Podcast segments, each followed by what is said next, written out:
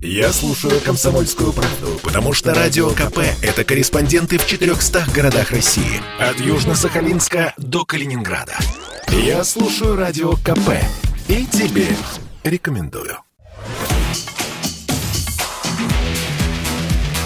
«Техника и жизнь» на Радио КП. Ведущий рубрики – основатель и главный редактор mobilreview.com и ведущий аналитик Mobile Research Group Эльдар Муртазин. Здравствуйте.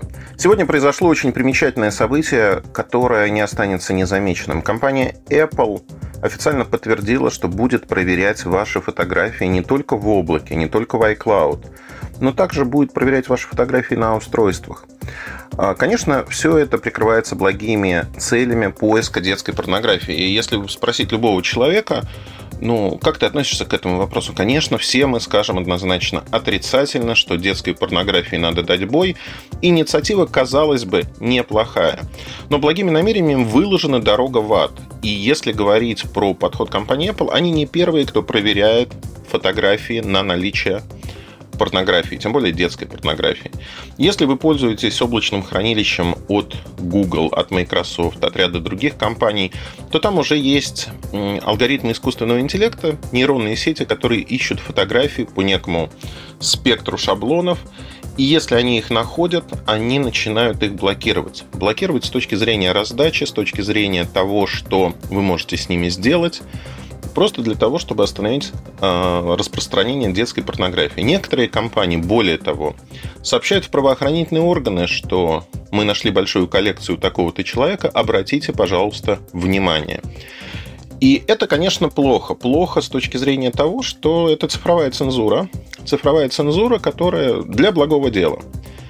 А, в компании Apple пошли чуть дальше. Они будут перлюстрировать не только облачное хранилище, но будут на самом устройстве, на iPhone проверять ваши фотографии, а, будут сообщать вам, что фотографии, возможно, содержат вот такой запрещенный контент, будут проверять сообщения в iMessage и так далее.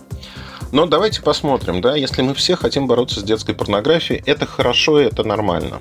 Но такая система, она легко может применяться для совершенно других вещей. И для того, чтобы она так использовалась, не нужно ее перенастраивать. Следующим этапом станет, что какое-нибудь правительство попросит компанию, например, компанию Apple попросит американское правительство и скажет, около Капитолия беспорядки.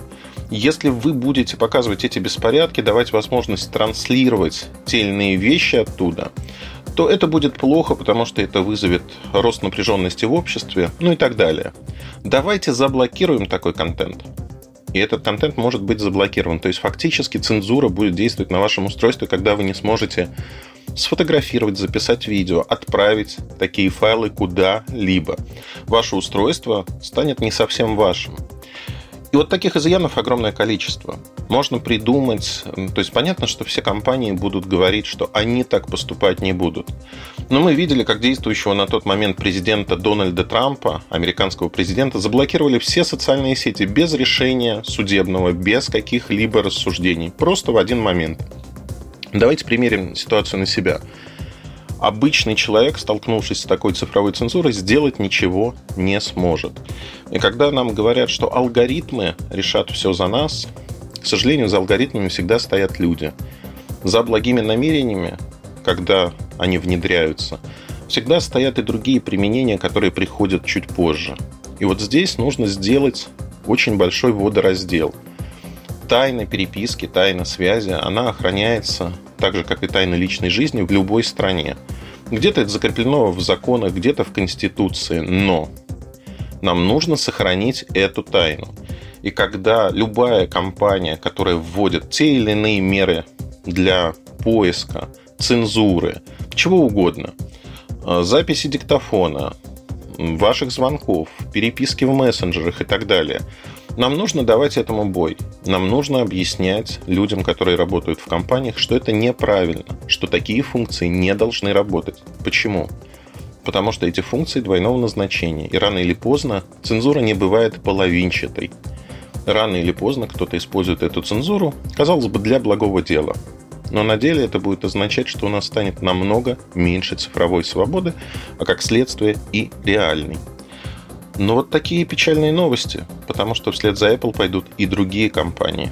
Больше информации вы можете найти в моем телеграм-канале mobilereview.com. До встречи! «Техника и жизнь» на Радио КП. Ведущий рубрики – основатель и главный редактор mobilereview.com и ведущий аналитик Mobile Research Group Эльдар Муртазин.